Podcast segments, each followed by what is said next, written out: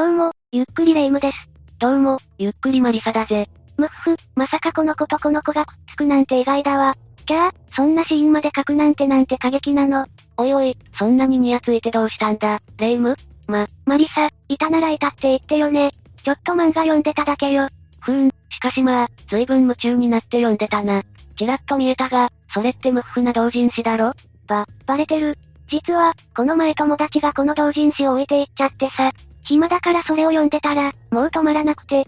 同人誌も面白い作品いっぱいあるよな。でも同人誌作家さんといえば、私はあの例の悲しい事件を思い出してしまうんだよな。例の悲しい事件って？とある同人誌作家さんが殺害された事件があるんだが、知らないか？今もなお犯人が分かってなくて、謎の多い未解決事件なんだぜ。え、そんな事件があったなんて知らなかったわ。詳しく知りたいんだけど教えてくれる？もちろんだぜ。それじゃ今日は、東京で起きた、亀戸美人漫画家事件を解説するぜ。それでは、ゆっくりしていってね。2000年9月29日、東京都江東区亀戸6丁目のとあるマンションの一室から、女性のフラン死体が発見されたんだ。ふ、フラン死体とんでもないものが発見されたのね。室内の机の上には現金300万円が手つかずで残されており、部屋に荒らされたような痕跡もなかったぜ。女性の遺体はベッドに仰向けにされ、顔には白い布がかけられていたんだ。女性の遺体は T シャツ姿で下半身には何もつけていなかったが、乱暴されたような痕跡はなかったそうだ。一方、首には絞められたような跡が残っており、考察されたと見られているぜ。半裸にされてるのに乱暴はされていないって、なんだか現場が不可解だし、ちょっと不気味な状態よね。その殺害された女性被害者の身元はわかっているの？ああ、フランしていて身元特定は難しい状態だったが、司法解剖の結果、歯の治療跡が見つかり、照合してみると、被害者は、同人誌で有名なアマチュア漫画家の吉田陽子さん当時28歳だと判明したんだ。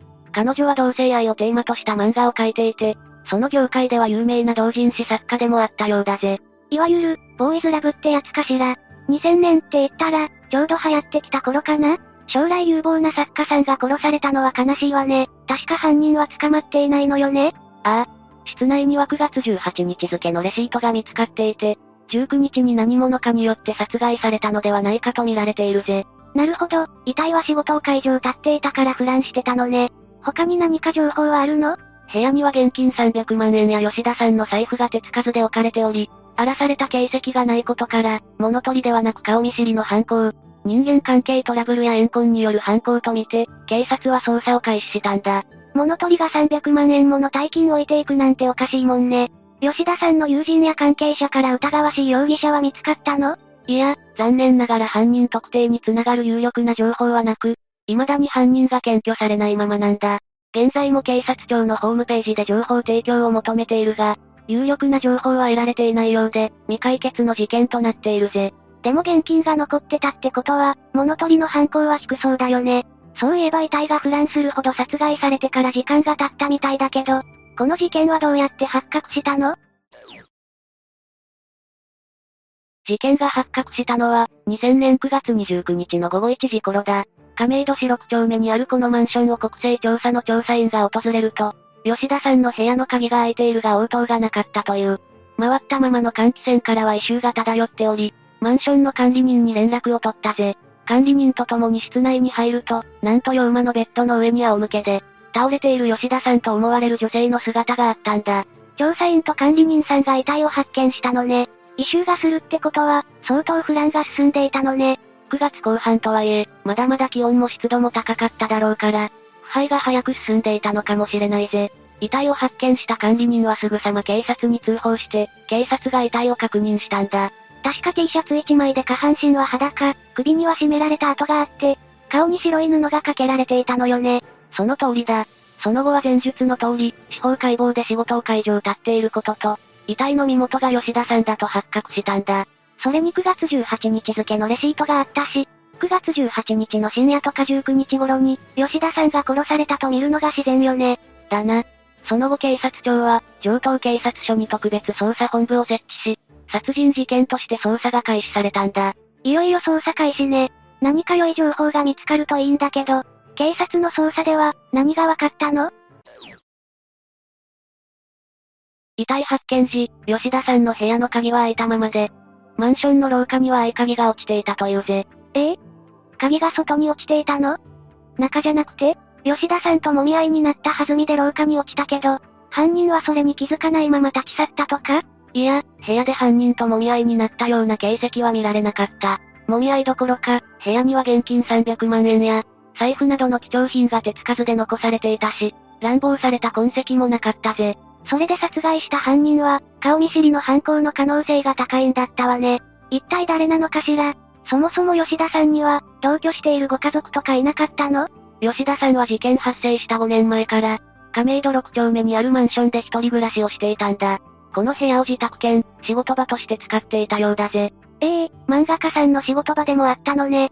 ということは、アシスタントとか、マネージャーとか漫画関係者が出入りしていたのかしら？アシスタントや業者が出入りしていたみたいなんだが、残念ながらこのマンションに防犯カメラが設置されておらず、実際に誰が出入りしていたのか確認が取れなかったんだ。防犯カメラがないのは痛すぎるわね。それじゃあ有力な目撃情報を得ることは難しいわ。そういえば吉田さんは、近所付き合いとかはなかったの？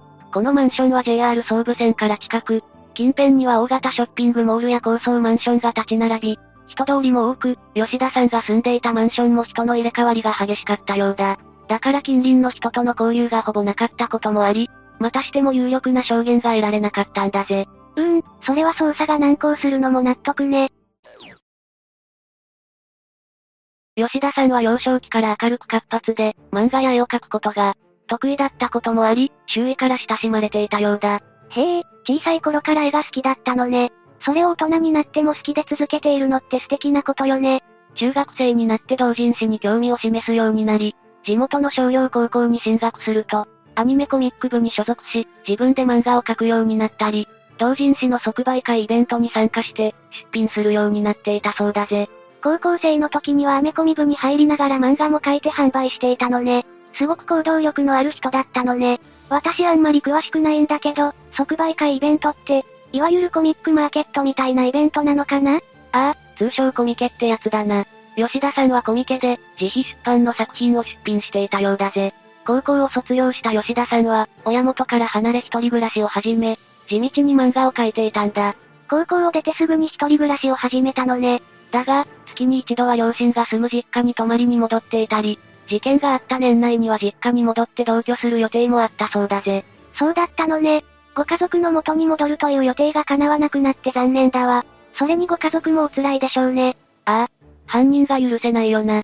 1991年に彼女は一人暮らしを始めてから、杉崎クールのペンネームで活動を開始し、自費出版の同人誌を出品するために積極的にコミケに参加しては、手渡しで作品を多くの人に販売し続けていたようだ。同性愛をテーマにしていて、同人誌のその業界では知名度が高かったみたいだな。行動力すごいわね。しかも美人さんだし、人気漫画家だったんでしょうね。熱狂的なファンもいたと言われているな。警察は吉田さんの仕事関係者だけではなく、コミケの運営にも聞き込みを行ったが、そこで発覚したことがあるんだ。実は吉田さんは同人誌に、仕事場の住所を掲載していたんだ。え、仕事場って、自宅と兼ねていたのよね？住所公開しちゃったら、押しかけるファンとかいるんじゃない？今考えるとゾッとするが、当時は防犯意識がだいぶ低く、本の奥付けに住所を記載するのは、ごく一般的だったんだ。なるほどね。だから警察は、熱狂的なファンのストーカーが吉田さんの住所を知り、吉田さんを殺害したのではないかと、推察したんだが、犯人を特定するまでには至っていないんだ。ストーカーか。可能性としては十分にありそうだけど、ファンも多そうだし、何より監視カメラがないから、目撃情報も全くないのよね。それじゃあ、特定はかなり難しいわ。他に容疑者候補とかいないの？実は一部週刊誌の情報によると、吉田さんの服用先が絡んでいるのではないかと言われているんだぜ。服用確かに、漫画の道だけで生活していくのってなかなか大変よね。吉田さんはどんな服用についていたの？吉田さんには、なんと芸能人御用達の夜の会員制クラブで、働いていたという話があるんだ。ええそれって芸能人の集まる会員制クラブってことよね？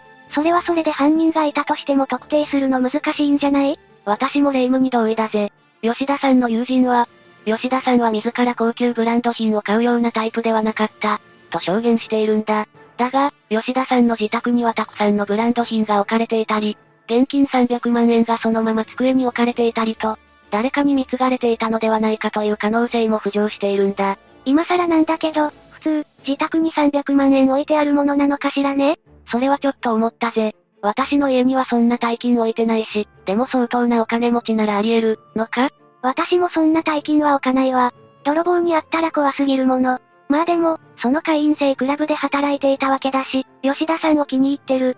お金持ちのお客さんが何人かついていてもおかしくないわ。なんなら吉田さんの家に出入りしていた可能性もありそうだわ。警察はちゃんとこの会員制クラブも捜査はしたんでしょ？ああ、店の従業員や出入りしていた芸能人も捜査対象にして、聞き込み調査を行ったようだぜ。